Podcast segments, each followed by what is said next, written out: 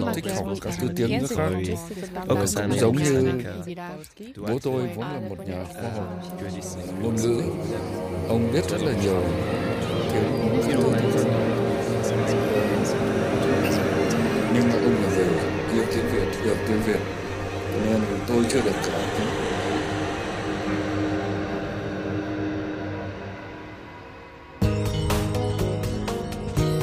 Herzlich willkommen in unserem Podcast Zeit für Mehrsprachigkeit.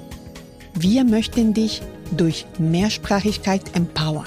Mit den Migrantinnen Lilian, Sprach- und Erziehungswissenschaftlerin und Paulina, Linguistin und Logopädin, blicken wir in die Erfahrungswelten unserer Gäste, die mit Mehrsprachigkeit leben oder arbeiten.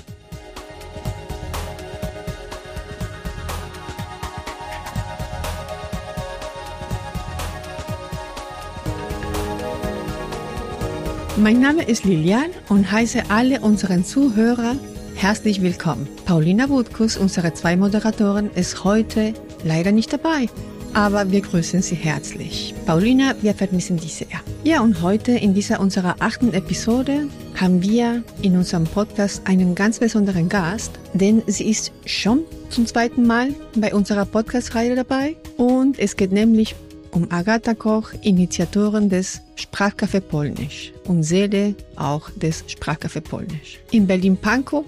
Hallo Agatha. Hallo Toll. Lilian, freue mich hier dabei zu sein. Toll, dich dabei zu haben. Agatha hat durch ihre Arbeit im Sprachcafé Polnisch, einem Ort für Begegnung, Sprache und Kultur, wirklich Erfahrung in nahezu allen Themen, um die es uns heute geht nämlich um die Vorteile von Mehrsprachigkeit für das Individuum. Dabei geht es nicht nur um frühe mehrsprachige Erziehung, sondern auch um die Rolle der Stärkung der Herkunftssprache als Tool zum Empowerment von Erwachsenen, insbesondere welchen mit Fluchterfahrung. Hierzu werden wir ein paar Studien besprechen, die wir uns ausgesucht haben und ja auch wichtige grundlegende Erkenntnisse zu den Vorteilen einer mehrsprachigen Früherziehung sowie zum Empowerment durch Sprache liefern. Agatha, vielleicht magst du uns zunächst äh, zum Thema Sprachangebot erzählen. Sprachangebot beim Sprachcafé. Ja, das Sprachcafé ist ein offener Begegnungs- und Lernort. Die Kommunikation und die Sprache spielen eine Schlüsselrolle von Anfang an und Zweisprachigkeit und Mehrsprachigkeit. So, das ist schon mal klar. Das, was wir anbieten, das sind ganz einfache Alltagssituationen, wo sich Menschen miteinander begegnen, wo sich Menschen einander begegnen, miteinander ins Gespräch kommen.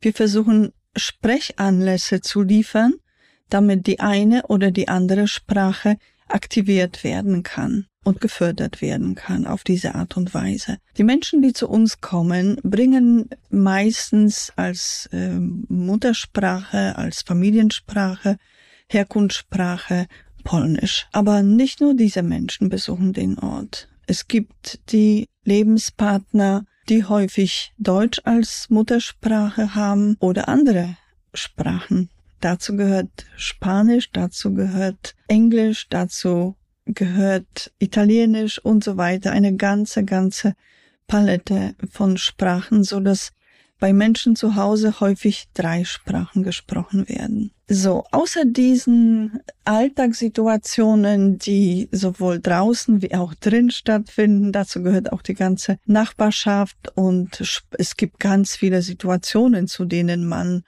kommunizieren kann oder glaubt zu müssen. Also das bleibt jedem überlassen, worüber kommuniziert wird.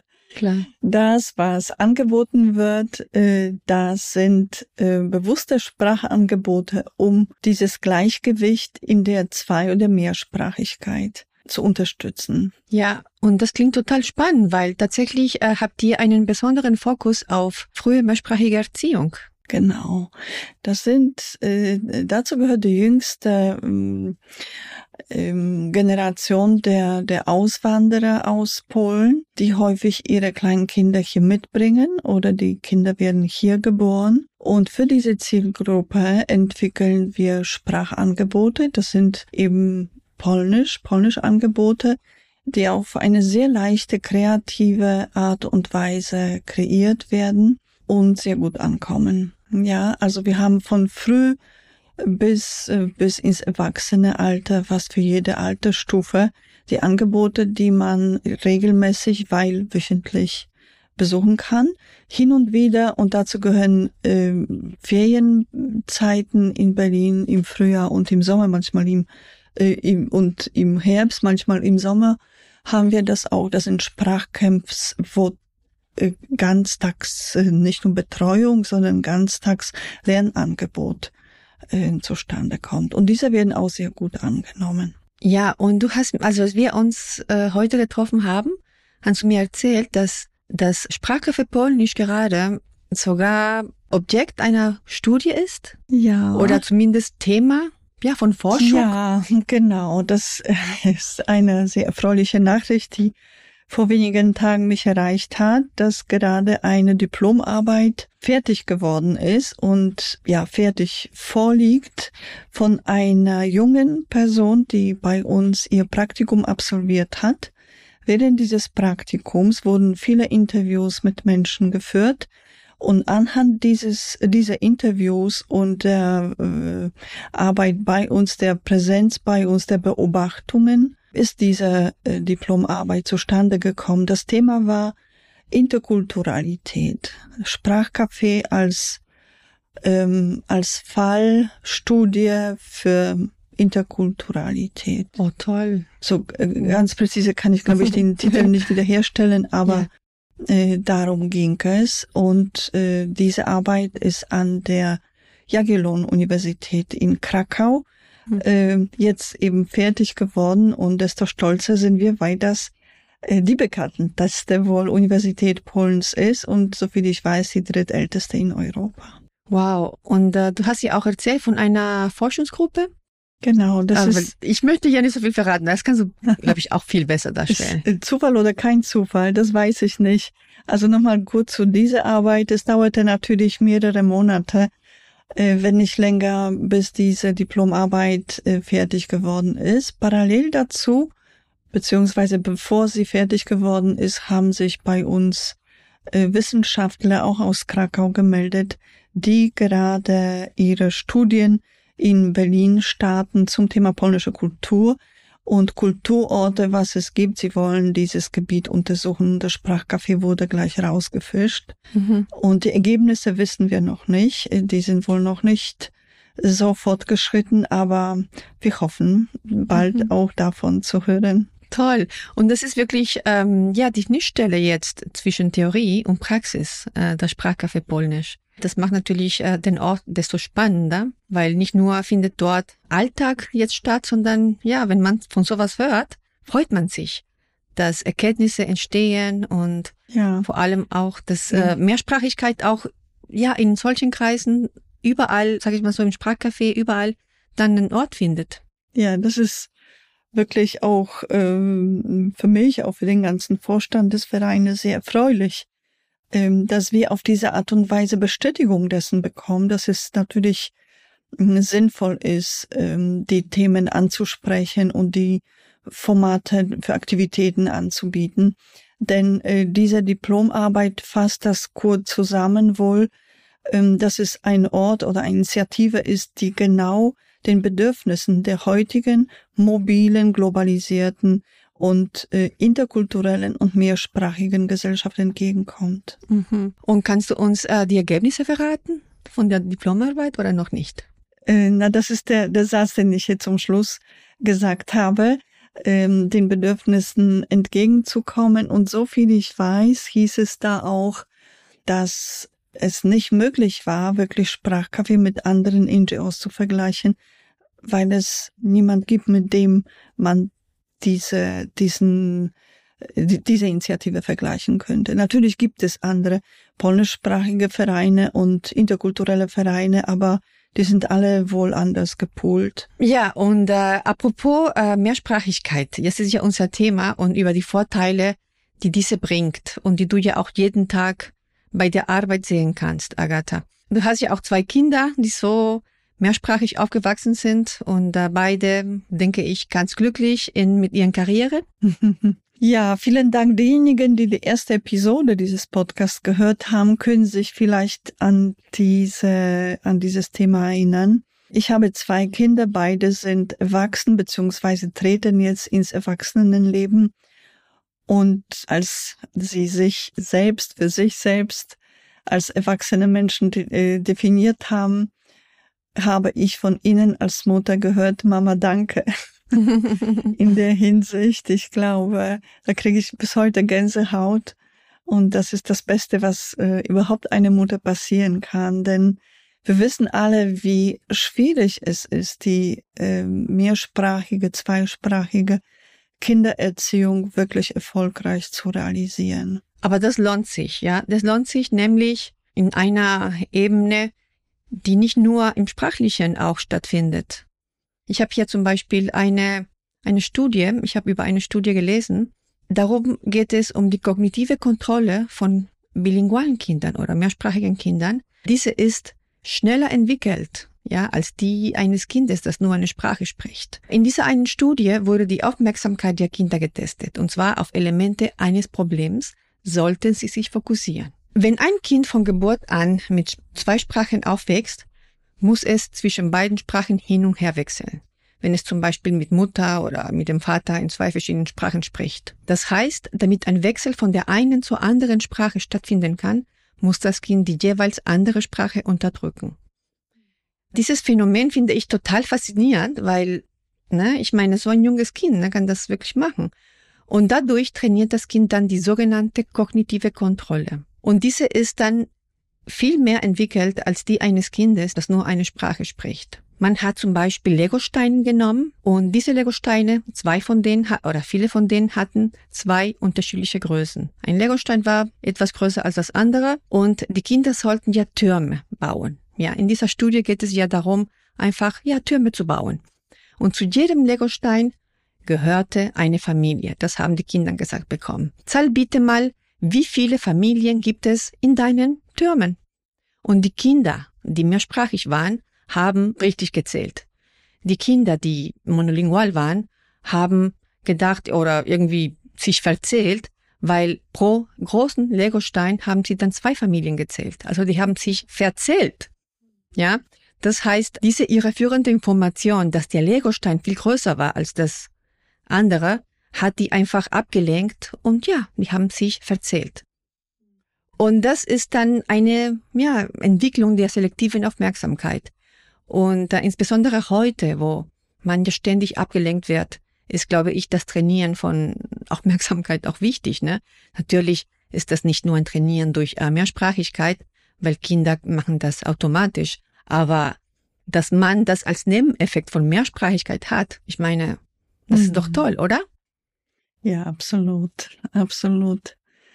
Das Wort Training, was du dabei verwendet hast, ähm, visualisiert vielleicht oder man kann visualisieren anhand dieses Begriffes, dass es um sowas geht wie Muskeln, mhm. nicht? Muskeln trainieren, mhm. äh, Gehirn trainieren, äh, Aufmerksamkeit trainieren.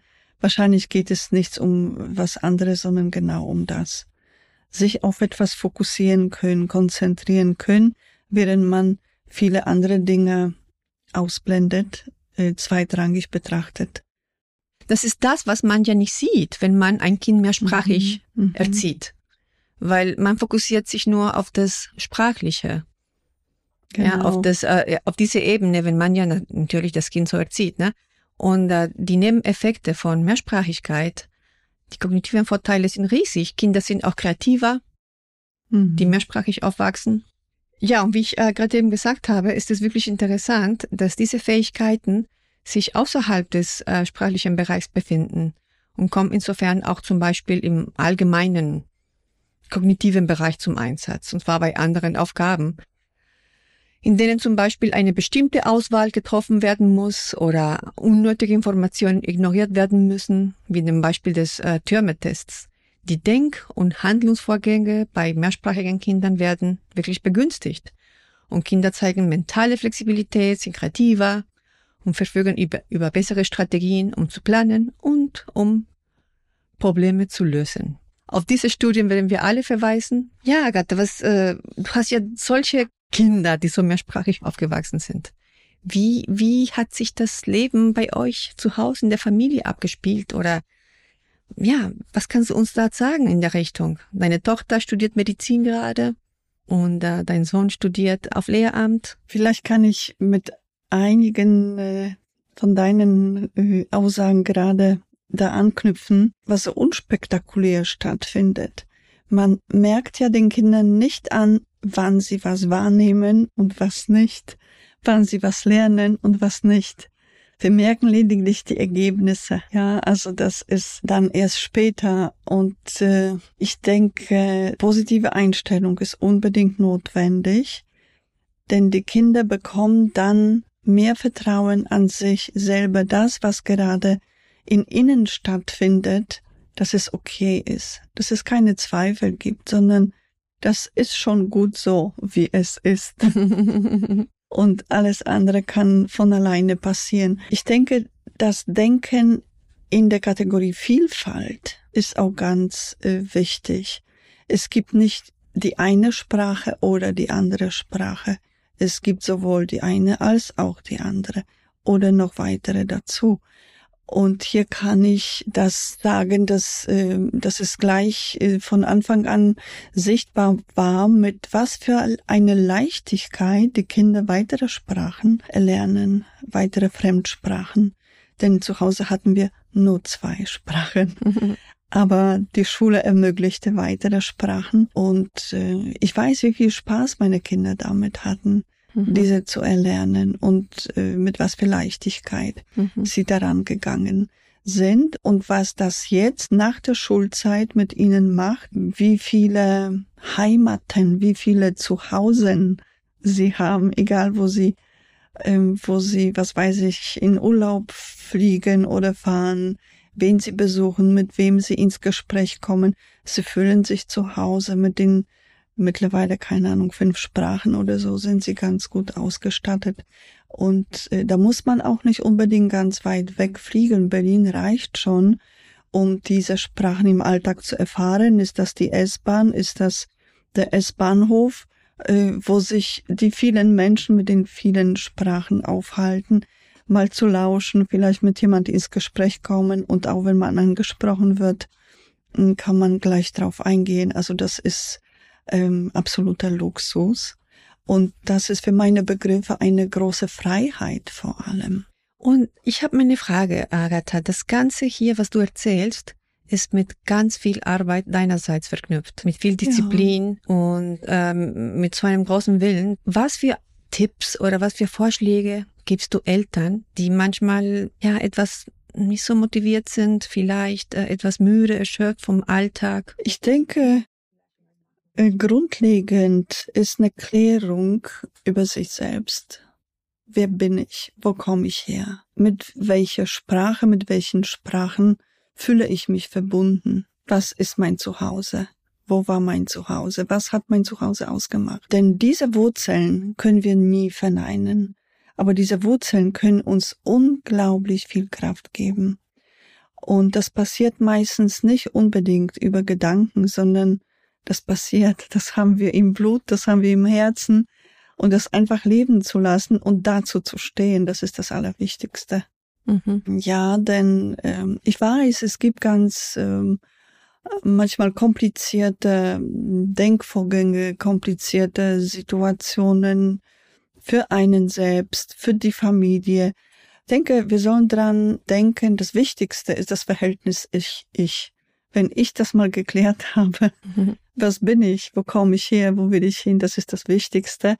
Ähm, dann geht die Kommunikation nach außen auch viel einfacher und je klarer wir kommunizieren mit uns selbst und mit unserer Außenwelt, desto einfacher ist es. Und das ist dann gar nicht mit so viel Arbeit, mit so viel Mühe verbunden, sondern das kommt von alleine. Und die Rolle der Community dabei? Absolut.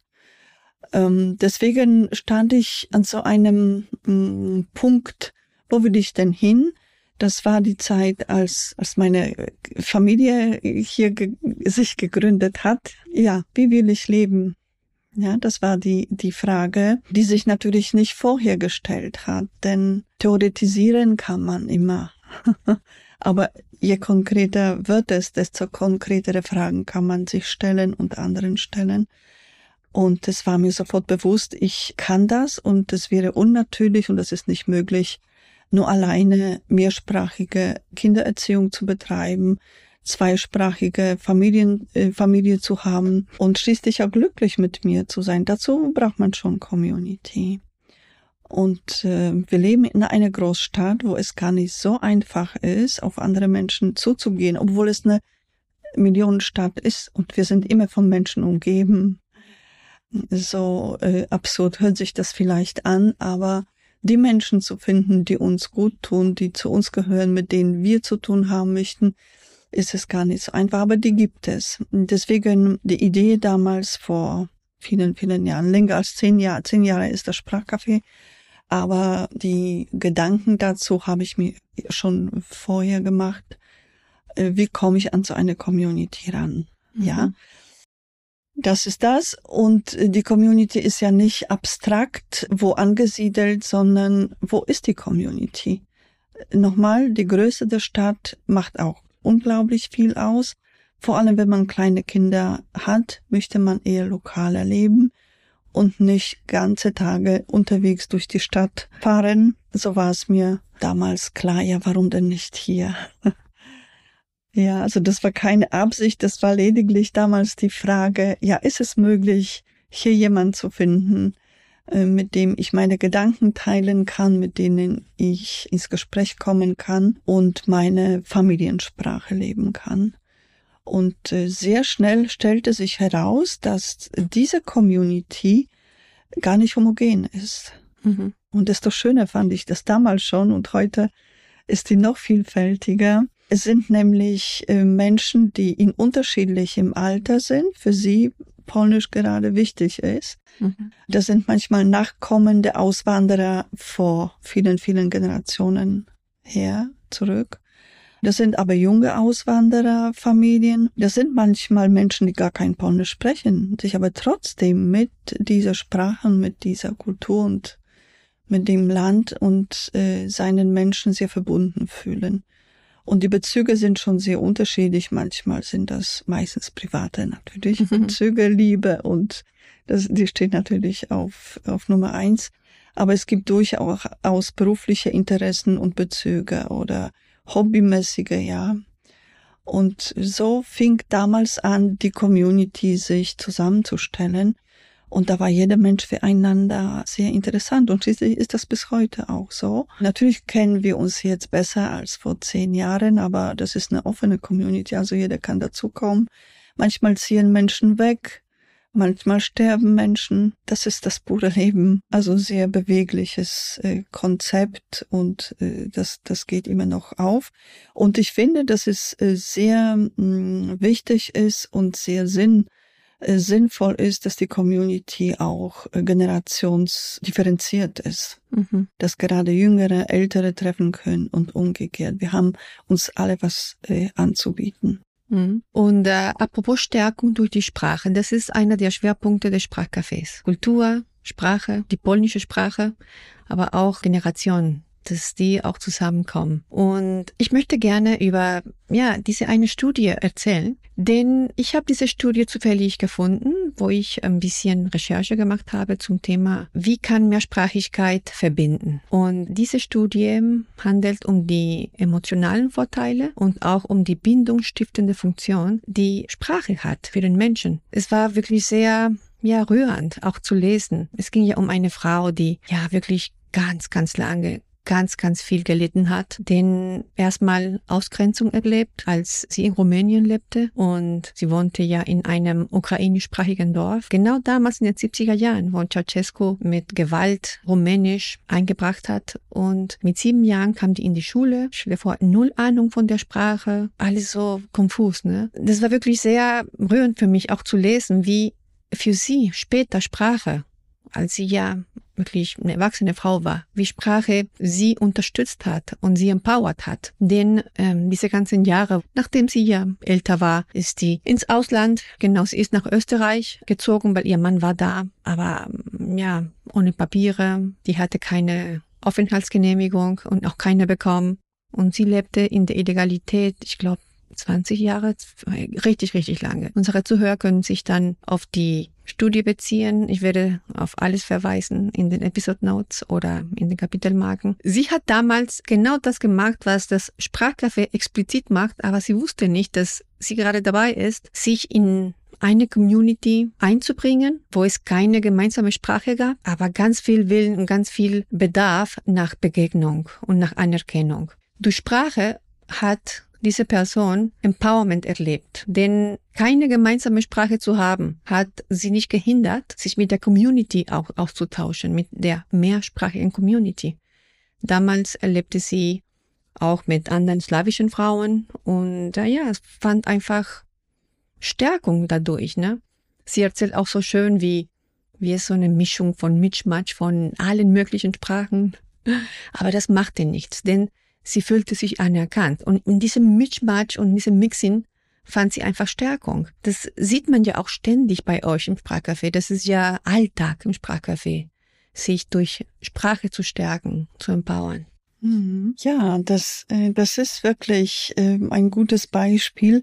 Das Gemeinsame, der gemeinsame Nenner ist genau, dass wir unsere Familiensprachen haben im Kontext einer anderen Umgebungssprache obwohl jeder von uns von einer anderen Community stammt, ist das das Gemeinsame für uns.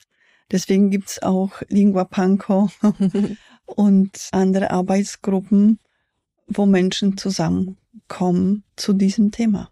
Ja, mhm. wie geht man damit um? Lidian, das erinnert mich auch geschichtlich an viele, viele Situationen, viele Passagen in der, in der Vergangenheit, in der Geschichte, die Menschen Menschheit erlebt hat, wo es schwierige Zeiten gab, wo bestimmte Kulturen und Sprachen damit unterdrückt wurden. Es war nicht möglich, äh, mhm. das zu leben. Ich erwähne vielleicht etwas, was ziemlich, ziemlich besonders in der Geschichte äh, wohl vorgekommen ist.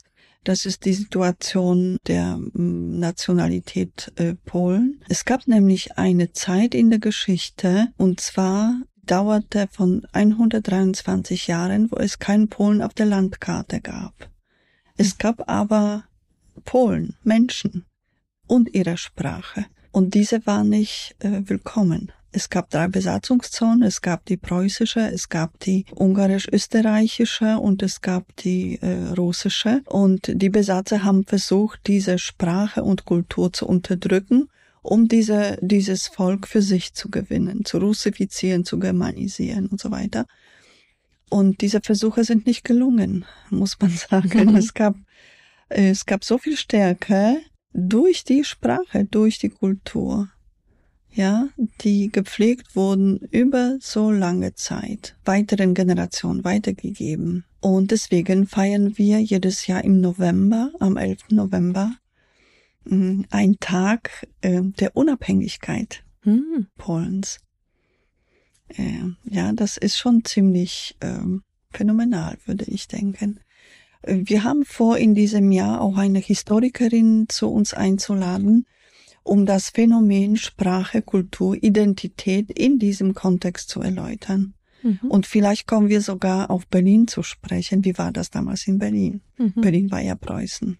Mhm. Und hier lebten auch Polen, denn äh, diese Einwanderungsgeschichte von Polen nach Berlin gab es immer schon. Mhm. Und äh, diese Minderheit lebte hier auch damals. Wie ging's ihr damals? Bin gespannt, was, was wir hören werden. Mhm. Und dieser Podcast trägt dazu bei, dieses Wissen an die Öffentlichkeit zu bringen, an die Communities zu bringen, ins Sprachcafé zu kommen oder auch sich in anderen Vereinen zu engagieren, wie zum Beispiel Mamis en Movimiento, oder auch äh, Arbeitskreise zu suchen, wo Eltern sich für die Bildung ihrer Kinder engagieren können, zum Beispiel BFAN, mhm. ja, oder selbst im direkten Sprachcafé zu kommen. Genau, da können wir vielleicht auch das neueste Format nennen, äh, die mehrsprachigen Familiencafés, Begegnungscafés sonntags nachmittags. Jede Sprache ist willkommen, jede Sprachkonstellation Kombination ist herzlich willkommen, äh, wo man sich darüber austauschen kann.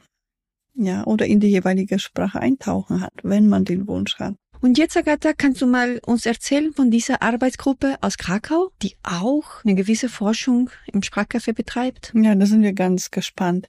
Also Sprachcafé gehört äh, zu einigen NGOs mit polnischem, mit polnischer Note, die es hier gibt und alle werden untersucht. Das Thema soll sein polnische Kultur in Berlin, die nicht staatlich gefördert wird. Mhm. Ne, wie das funktioniert wir sind selber gespannt, was dabei rauskommt. Äh, wir haben lange Interviews gegeben und wir wurden äh, auch über längere Zeit beobachtet sozusagen. Mhm. Ähm, bin, bin selbst sehr gespannt. Äh, diese Forschungsgruppe gehört zur Pädagogischen Universität Krakau. Ist vielleicht Zufall, dass beide Hochschulen in Krakau angesiedelt sind. Das ist aber eine uralte mhm. Bildungsstaat, Universitätsstaat, Studentenstaat. Kein Wunder, dass da tolle Ideen entstehen. Diese Forschungsgruppe, äh, übrigens auch äh, beide Forschungsprojekte, sind wohl über die Präsenz im Internet auf das Sprachcafé aufmerksam geworden. Mal sehen. Ich werde dich auf jeden Fall benachrichtigen. Toll, wir freuen uns auf die Ergebnisse. Und ich kann einfach nur betonen, was für eine tolle Arbeit das Sprachcafé macht. Nicht nur das Sprachcafé, natürlich auch Vereine wie Mamis en Movimiento. Denn es geht ja um diese Communities und um die Stärkung der Menschen durch Sprache. Sei es um kognitive Vorteile beim Kind zu erzielen oder sei es auch um den Menschen, den Erwachsenen, die Erwachsenen zu stärken in mhm. diesem Migrationsprozess. Genau. Durch Sprache, durch diese großen Schatz der Sprache. Da könnte ich vielleicht noch was hinzufügen. Ich denke, äh, das Voneinanderlernen spielt eine ganz wichtige Rolle. Eine wertschätzende Art, aufeinander zuzukommen, miteinander umzugehen, ist dabei ganz wichtig, damit sich jeder auch wohlfühlt dabei. Mit dem Hintergrundwissen, dass jeder Mensch irgendwas lernt, dass jeder Mensch irgendeine Sprache lernt und ist irgendwo auf dem Weg zum Ziel. Niemand ist aber perfekt. ja, das entspannt, äh, entspannt die Sache und äh, ermöglicht viele Begegnungen. Mhm. Aber denn auch wenn die Sprache, die man anstrebt, nicht perfekt gesprochen wird, wird man durch Inhalte, die während der Kommunikation herauskristallisiert werden, motiviert weiterzulernen. Mhm. Und das ist, glaube ich, das Beste, was passieren kann. Es kommen zu uns Menschen, die Integrationskurse besuchen, die längst schon mehrere Kurse hinter sich gebracht haben und trotzdem nicht ganz zufrieden sind. Denn diese trockene Theorie in den Kursen, die Tabellen, die Vokabelnlisten, all das, was zu dem Programm gehört, gibt Menschen nicht unbedingt Zufriedenheit damit. Und äh, deswegen braucht's ja Lebendigkeit mhm. und gibt auch Lebendigkeit mhm. wieder. Das ist vielleicht so ein Ansatz. Und ich denke, äh, diese Bewusstheit, hier kann ich Menschen begegnen, die auch nicht perfekt sind. Ja, das macht schon ganz viel auf. Genau. Und es gibt immer Menschen, von denen ich lernen kann. Und ich kann immer Neues erfahren. Ich kann immer Fragen stellen. Und ich werde nicht kritisiert. Ich werde nicht beurteilt. Ja, das ist äh, eine ziemlich offene, offene Art äh, zu lernen, ja nicht nur Sprachen, aber Sprache ist ja natürlich häufig als Schlüssel zu einem Thema, wo man hin will. Ich erwähne hier noch kreative Aktivitäten, die spielen vielleicht auch eine besondere Rolle.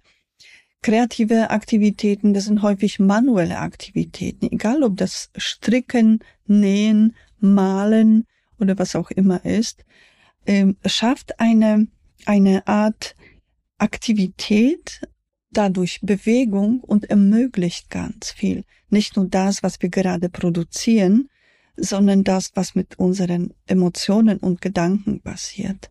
Und da öffnen wir uns und entdecken auf einmal in uns selbst eine Lebendigkeit und eine Leidenschaft, die wir mit anderen gerade hier teilen können. Und das steigert total weitere Möglichkeiten zu lernen und zu lernen, neue Dinge zu erfahren, voneinander zu erfahren ähm, und so weiter.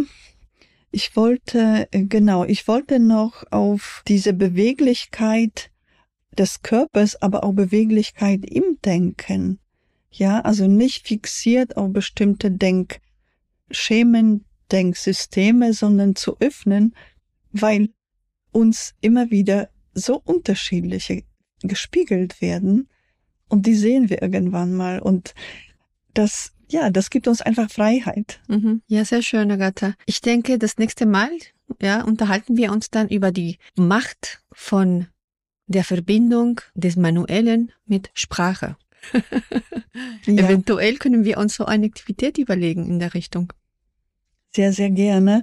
Die dann ich ähm, müsste, glaube ich, noch unbedingt zwei Sachen mh, erwähnen, die unbedingt dazu gehören. Kreativität ist nun nicht nur das Manuelle. Natürlich mhm. Manuelle, wenn ich Texte schreibe, arbeite ich auch mit der Hand und Stift. Das ist das Manuelle, aber ich arbeite auch ganz viel im Mitgehirn, im Gehirn. Und gerade mh, kreatives Schreiben, mhm. Werkstatt kreatives Schreiben gehört zu festen Formaten seit vielen, vielen Jahren. Und das ist auch mehrsprachig konzipiert. Die Veranstaltungen laufen zwar auf Deutsch, aber jeder kann in seine Herkunftssprache schreiben. Und das eröffnet unglaublich viel. Jetzt seit ähm, kurzer Zeit haben wir noch ein neues Format. Wir hoffen, das lässt sich noch weiterentwickelt. Das ist eine Übersetzungswerkstatt, Deutsch-Polnisch. Mhm. Es geht wirklich um hochqualitative Übersetzungsarbeiten von literarischen Texten. Mhm. Und das ist auch, glaube ich, das gehört hier dem, äh, dem Begriff Empowerment. Mhm. Ja, die eine oder die andere Sprache, in der werden wir kompetenter, mhm. mhm. mächtiger, mhm.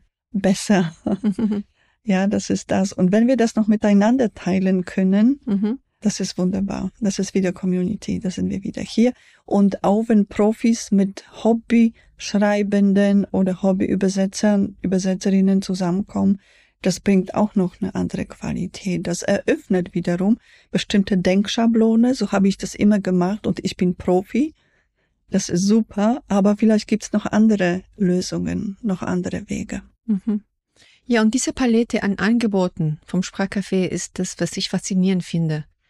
Es gibt für Familien, für Ältere, für Jüngere, für Literaten oder für Hobbyautoren und äh, auch für Familien, die einfach Begegnung suchen und den Austausch und nicht unbedingt ein Austausch, der in auf Deutsch oder so erfolgen muss. Jede Sprache ist willkommen. Jede Sprache ist willkommen. Ja. Ähm, vielleicht erwähne ich noch unsere Ausstellungen. Ja. Äh, in diesem Jahr hatten wir gerade mehrere und äh, wenn wenn, wenn es eine neue Ausstellung gibt und wenn dann die Kinder kommen, Kindergruppen kommen zu ihren regelmäßigen Angeboten und sehen auf einmal ganz neue Bilder an den Wänden, die bleiben erstmal stehen, die bestaunen die Bilder. Und das ist egal dann, in welcher Sprache sie staunen. ja. Ja, das ist ein wunderbares Erlebnis. Einmal erzählte mir eine Leitende, ja, es war heute nicht möglich, ähm, unser Programm weiterzumachen. Ich musste aus dem, äh, aus dem Keller wieder Pinsel und Farben holen.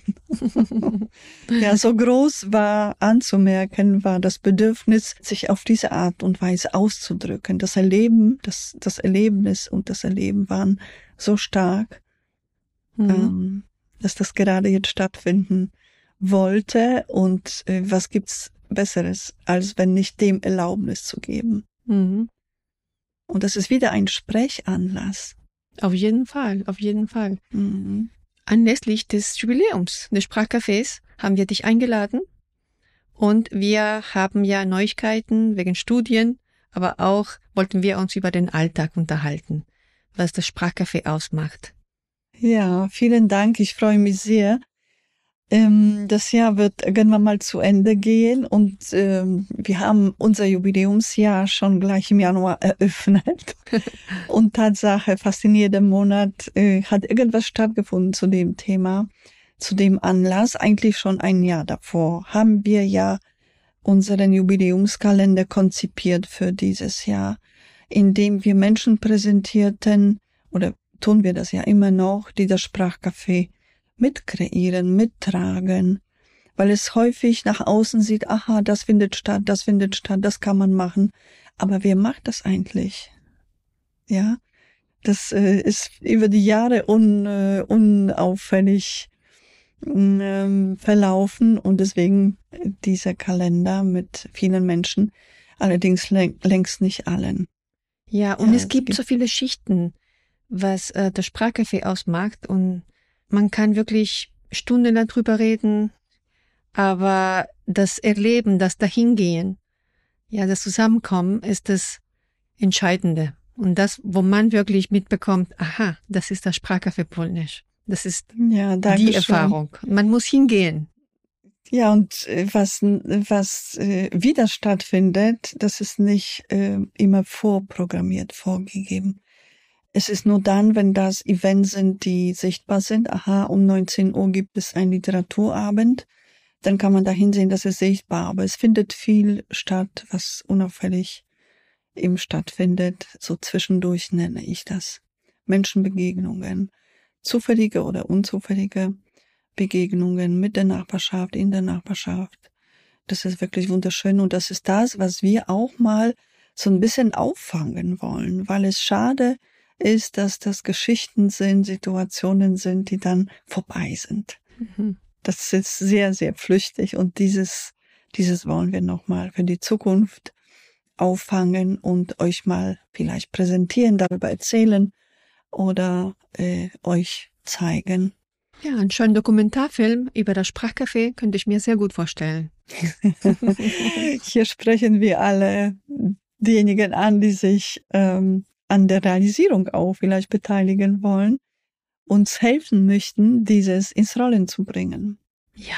An der Stelle erwähne ich noch ähm, diverse Anfragen, die bei uns ankommen von anderen Communities in Berlin, aber auch außerhalb der Stadt äh, von Menschen, die äh, die Frage stellen, wie geht das Sprachcafé. Wir möchten gerne auch sowas haben. Natürlich ist das heute die Situation, dass wir schon jahrelange Erfahrung haben, aus der wir und ich gerne erzählen, erzähle, dieses Wissen weitergeben, so wie wir zu Anfang viel Unterstützung auch von anderen bekommen haben.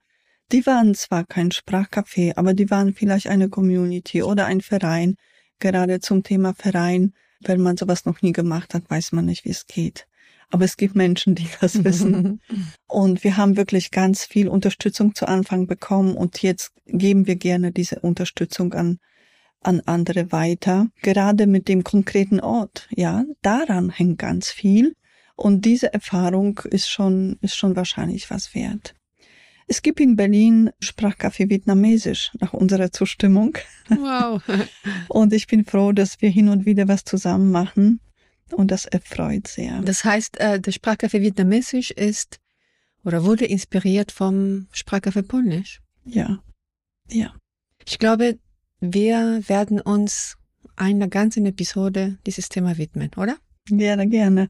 Also das scheint äh, wirklich irgendein Modell zu sein, bis auf die Finanzierungssache. Manche denken, das funktioniert wunderbar, das ist eine Firma.